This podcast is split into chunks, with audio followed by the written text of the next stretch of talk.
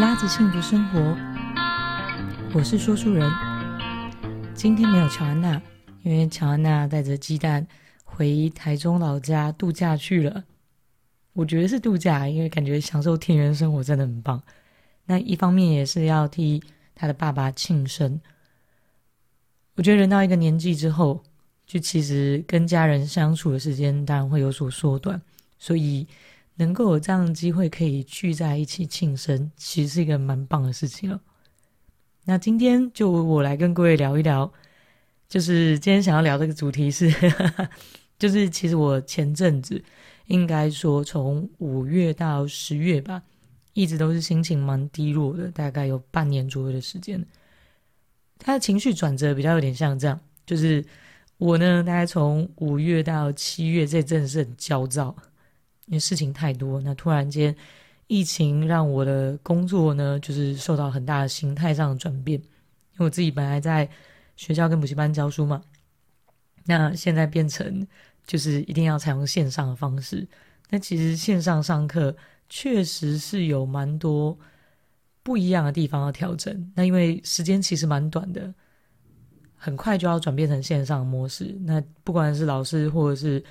同学都是很甚家长呵呵 都是一阵子忙乱。那那一阵子，我觉得工作上的转变呢，有点像是说原本已经习惯了很多年的一个模式，就是瞬间受到很大的改变。虽然说工作量没有什么减少，严格来讲是大幅的增加，你变成还要预录啊，或者是还要做很多的线上的前置准备工作，所以那阵子是过得很忙乱。那接下来呢？因为一直没有办法跟学生实体面对面了，我觉得我是一个还蛮享受跟需要互动的人。就我需要看到对方的反应，我才能够觉得啊，他理解了这个，或者是哦，现在好像他有点想睡觉，那我们来拉赛一下。那有点像是我没有办法透过就是荧幕画面。或是甚至可能学生不开镜头的情况之下，是没有办法看到这一块的，所以这一点对我来讲确实是蛮痛苦的。然后再加上工作量因为很多嘛，所以睡眠一定不足，甲亢又变得更严重。那在疫情前后，其实我就开始有在看房子。那你大家也都知道，我疫情之后突然间房价暴涨，这一点呢，我也觉得就是天哪。所以看房子也这件事也造成我很大的焦虑。整体而言呢，也是觉得对未来很没有安全感。所以在这样子，又是工作忙乱，然后又是睡眠不足，又是充满焦虑，就觉得整个气场很差，然后心情很烦躁。那相对啊，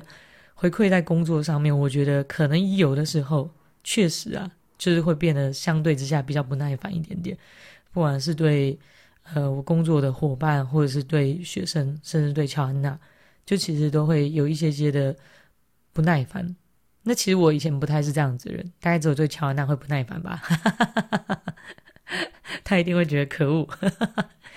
对，那应该是说我跟他的相处时间最长，而且我在他面前是最不需要武装自己。这也是我觉得情人之间哦，就是当另外一半有时候也蛮可怜的。我不知道大家会不会这样子，就是比较容易在另外一半面前做真实的自己，讲真实的自己，好像听起来很好听，但其实就是在另外一半面前，情绪上面就少了一点 EQ 的控管，所以有的时候回话会回得比较直接，或者是口气会比较不耐烦。对，所以就是辛苦乔安娜了。那我也觉得，因为以往他的个性，在这个部分上，他应该会很快的就会反击。跟我说：“诶，你怎么这样的态度？然后很受伤，然后就是换成我要去道歉，因为他可能就会变得很挫折，觉得不被爱。但是这一阵子的他，我觉得，诶，反而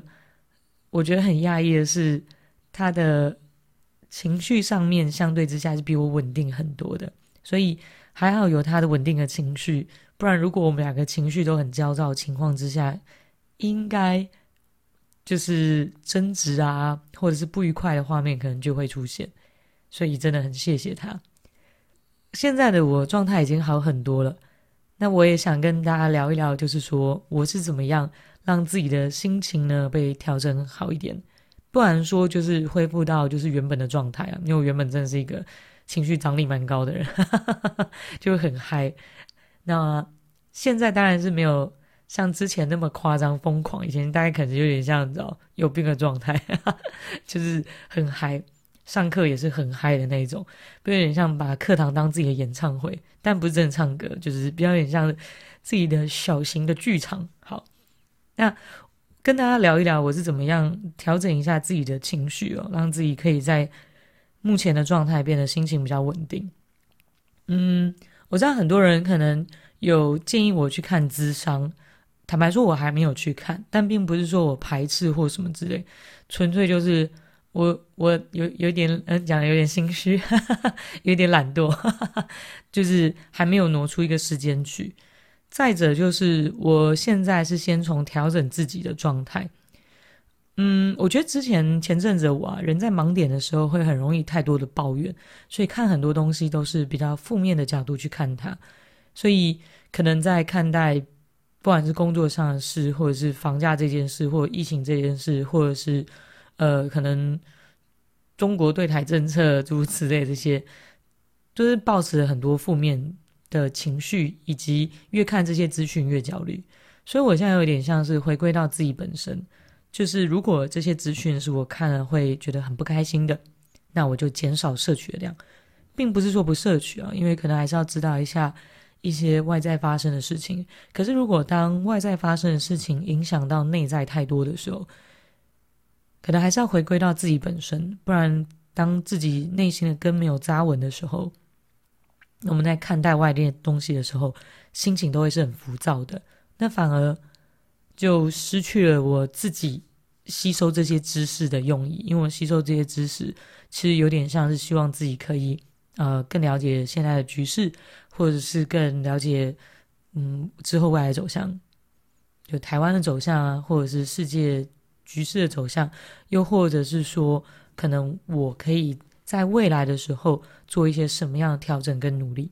但是。自己的方向都乱了，更何况调整呢？是完全不可能的。所以我先回归到自己本身。再来就是，我觉得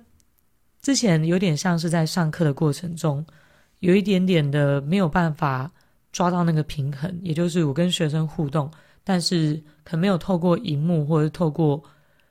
跟他们立即的回复这件事情来得到一个，我觉得算是一个平衡点。有点像是说，哎，都我自顾自的在讲，所以我回归到教书这一点的本质，就是当如果我今天教书只是为了想要得到对方的回馈，可能对方的笑，或者是对方的理解，又或者是对方的疑问，就他可能对这个概念还不是很懂，那这样子，我是不是就失去了，就是我自己的本质？什么叫我自己的本质呢？就是教书这件事情，如果是为了希望得到别人的回馈，在没有别人回馈之下，我就真的教不好了吗？或者是在没有别人的回馈情况之下，我有没有办法去感受到我应该要怎么教，才可以让大多数人都听得懂，即便我不知道他们的状况？所以这变得回归到自身，我要自己去调整。那的确，未来线上教育可能会是一个趋势，因为。毕竟它可以不受距离，甚至可以不受时间。你可以之后再看，或者是你可以反复看。那如果这是一个未来趋势的话，那我是不是应该也可以从现在开始去调整自己？所以，我觉得当我把问题回归到自己之后，我好像比较可以接受这个状态，也比较可以去想想要怎么调整。所以我觉得，哎，好像这个这个冲击虽然一开始让我蛮乱了阵脚。或者是让我觉得蛮烦躁，但是至少现阶段而言，我也觉得，诶，好像可以从中来做一些改变，因为都还是要回归到自己本身。那像我们刚刚提到的，就是睡眠不足这件事，那怎么调整呢？啊，当然就是早睡啦。我减少我看房子的频率就可以早睡了，因为之前比较有点像是忙完工作之后，都还会稍微看一下可能五九一，看一下物件，然后比较一下物况。对，那就相对之下就会压缩到睡眠，所以还是要把睡眠的顺序往前调，而不是，而不是在做一些杂七杂八的事情。但确实也蛮有趣的，就是不知道叫什么，报复性熬夜吗？还是什么？就觉得白天都没有做到自己的事，所以晚上就疯狂的想做自己，可以乱滑手机。但有意识的提醒自己正在乱滑手机这件事，我觉得对我自己有点帮助。就当我开始在胡乱滑一些东西的时候，我就开始提醒自己：哎，我现在很想睡觉，但我现在在干嘛？哦，我好像在滑手机。那为什么我要滑？我要滑什么东西吗？好像也没有。那是不是来去睡觉？咦，好吧，那再滑一下下。对，通常就会哎再滑一下下，然后又反复自己再问一次自己这个问题：那我现在到底在干嘛？为什么不去睡觉？好吧，那我去睡觉。就好像有意识的提醒自己这件事情，确实对我来讲有帮助，所以我觉得还不错。那看房的焦虑的话，就不要看房就好了，然后减少看房的频率。但我觉得看房这件事也让我学到一些蛮有趣的，就是人的价值观。为什么呢？就像我会跟中介聊天，什么样的物件是比较好脱手，或者什么样的物件是比较抢手，什么样的物件是可以呃适合自己居住的，或者是这个物件我应该要怎么看才知道适不适合我，或或者是怎么看才知道这个社区管理好不好？那其实确实从中可以学到蛮多。咩咩嘎嘎的小知识，譬如说，我怎么知道这个社区管理好不好？那当然就是看植栽也是一个部分。这个社区的公社，即便可能没有在常使用的公社，但有没有维护好植栽的部分？或者这个社区如果有游泳池，他们游泳池有没有持续的在开放？或者冬天的时候有没有呃，就是保养，诸如此类。那现在因为疫情的关系，没有办法使用，他们有没有持续的在维护？还是就已经荒废在那边很久了。那么我觉得这些都是蛮有趣的，就是你可以知道这个社区的人他们在意的点，还有就是怎么样去从一些小细节看出这个物件的好或坏。就是以公共区域的部分，那当然内部的部分当然还是看每个人自己的感觉，以及什么样的物件比较抢手啊，譬如说有景观啊。或者是有装潢好的房子，这点蛮有趣的。就是我我很讶异的一点是，譬如说，如果今天有一个是三十年的房子有装潢，那当然会比三十年的房子没有装潢来得好脱手嘛。那十年没有装潢，十年屋但没有装潢，那跟三十年有装潢，地点假设差不多情况之下，有装潢的会比较快卖出。假设。就是价格上面，当然如果新成屋跟旧屋，当然价格会不一样嘛。但是如果差价没有到明显的差距，差到什么三四百万以上的话，其实有装潢过的会很好脱手。这大家可以理解为什么投资客可以活得那么好。我们觉得，诶，这因为有时候有一些装潢，其实看起来也觉得，嗯，就真的很投资客的装潢，可能用料上面用的其实是。没有那么的扎实的，可是它可能很快就卖掉。但这个房子可能已经三十年或三十多年，虽然地点不错，可是其实它的装潢并没有去解决它的根本，就可能漏水的问题只是贴起来而已，或者是可能装潢的时候浴室没有重新装潢，因为浴室是要花很多钱的，一间浴室大概十万块。我觉得也可以从这里面看出投资客的心态。以及大家在买房子的时候所着重的点，我觉得有点像是在研究一个人性的点，哈哈，这蛮有趣的。我觉得很有趣啊，对我来讲，我觉得了解人性这件事情是一个蛮有趣的点。那再来就是，嗯，我觉得在过程中我也开始一直在思考，我很努力的工作，其实我是希望大家累积财富，因为想要早点退休。可是，到底财富跟富足是不是一样的东西？那前阵子呢，乔安娜帮我就是借了一本书，从图书馆借了一本书，叫《请问财富》，这是语塞写的书。诶，其实我蛮推荐的，大家可以去借来看或者去买来看。这一本书的内容呢，它在讲述的内容是因为它可以通灵哦，它可以跟那个瑶池金母通灵。那当然说，就是大家在通灵这个部分，大家采信的程度，那当然就是每个人自己去评论。只是我觉得。文字里头的内容其实还蛮多东西去点醒了我，譬如说像财富跟富足到底是不是一样的？虽然可能很多人在讨论这些事情，可是其实，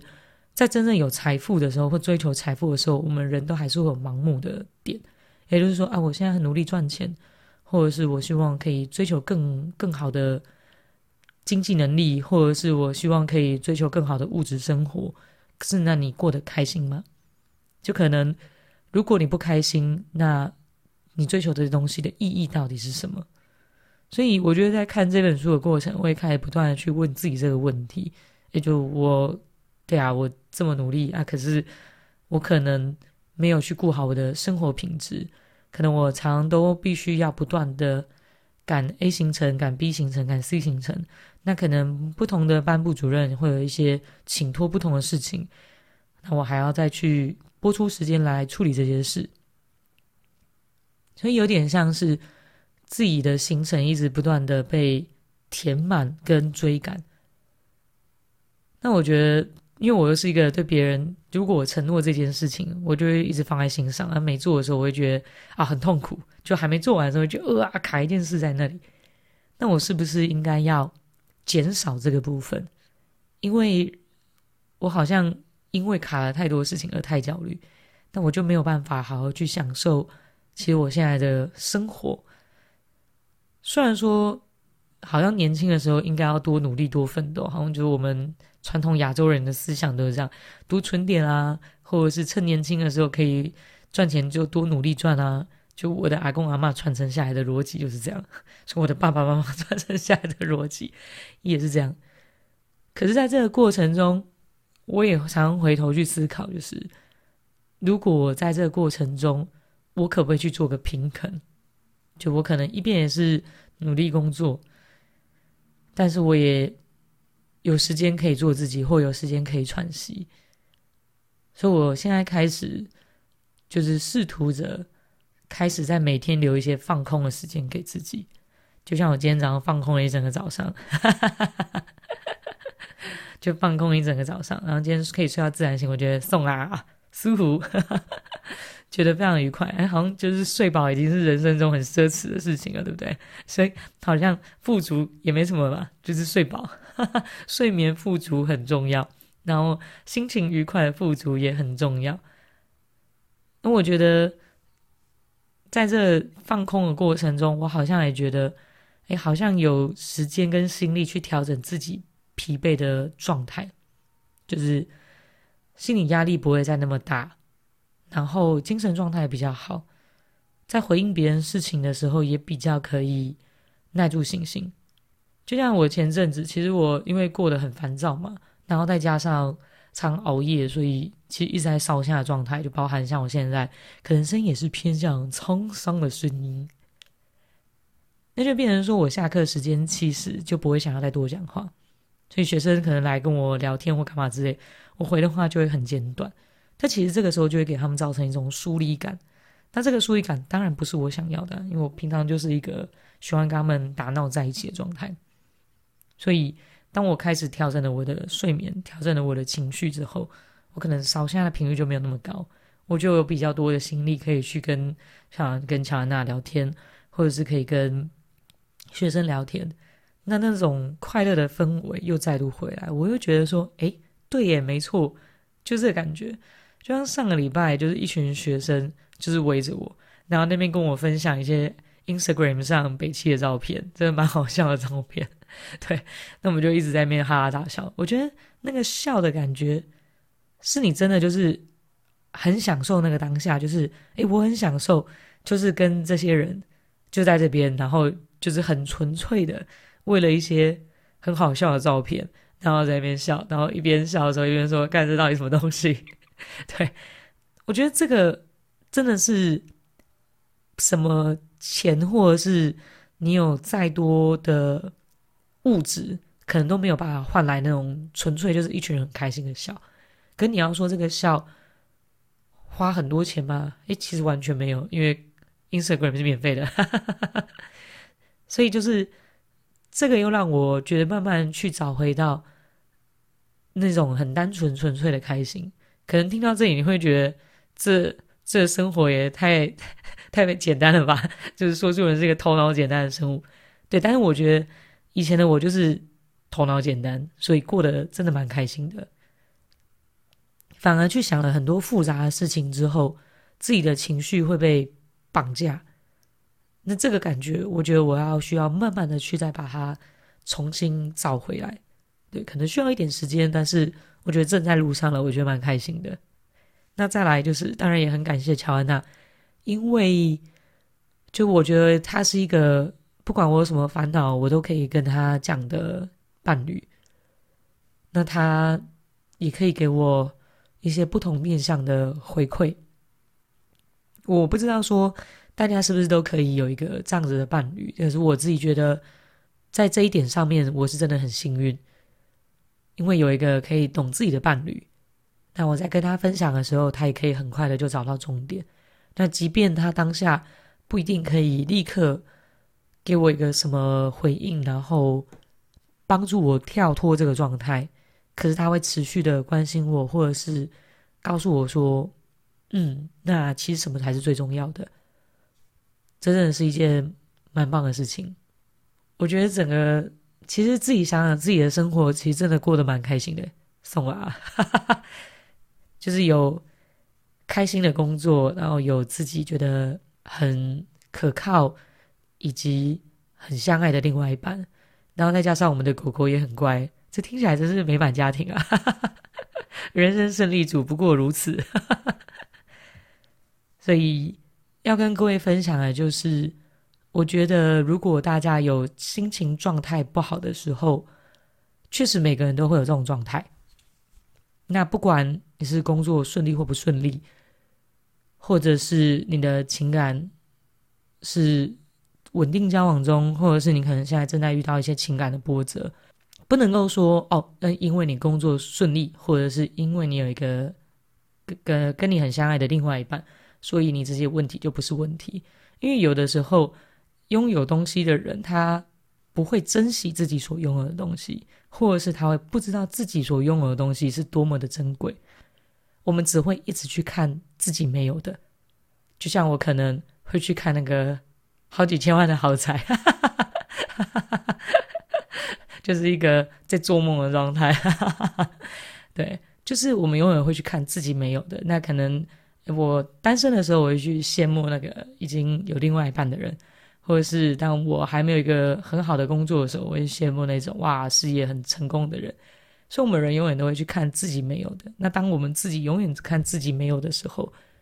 永远不会开心。这是我在这下来的时候我最大的体悟，就是有点像是我以前什么都没有的时候，我反而还蛮开心的。就是大学的时候蛮无脑的时候，就觉得反而那个时候是最开心的。那开始随着踏入社会之后。要开始去学一些人情世故，或者是要开始在这个领域上面去力争上游的时候，好像开始慢慢累积到一些东西，却没有那么开心。这是我觉得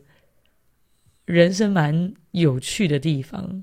这个有趣的点是在于，那我们到底要的是什么？如果我们要的是成就，那为什么我有了一些成就，我却没有因为我有了一些成就而觉得开心或满足？好，对，因为我们人不会满足。这又是大脑的一个机制，就是我们不能够安于现状，因为当我们安于现状的时候，可能就会有危机，所以我们的大脑会不断的给我们自己很多恐惧。所以，如果你现在可能是过着一个你觉得没有那么满意的状态的话，那可能也可以想一想，自己的状态是真的那么不满意吗？那假设不满意，我们可以怎么调整？那假设好像没有那么不满意。你就开心一点，对，我知道这讲起来有点难，因为我也还在学习跟适应调整。我还是希望可以找回那个就是很无脑，然后很单纯快乐的自己。因为我觉得这个才是不管走到哪里，自己才是可以给自己快乐的最大来源。那这个人生才会是一个。安稳且幸福的人生，就是安全感是要来自于自己，快乐的感觉是要来自于自己看待世界的角度。不管你现在的处境是好或不好，那如果你处境很好，那当然就要更要开心。那如果处境觉得好像还可以再更好，或者是处境现在可能面临到一些困境，那我们就可以想想怎么样的去调整。我相信大家都可以在这个过程中累积更多的智慧。另外，也谢谢大家推荐的心理咨商师，我会在明年初的时候播出时间，然后去做心理咨商，因为我也相信，就是从心理咨商的角度，可以给我一些不同的思维。谢谢大家，那就跟大家分享到这里喽，谢谢大家的聆听。如果你喜欢我们的节目的话，欢迎在 Apple Podcast 上给我们评论。那或者是说，如果你觉得你最近有什么苦恼，或者是你觉得你对你的人生有什么满意的地方，都可以跟我们分享。谢谢大家的聆听，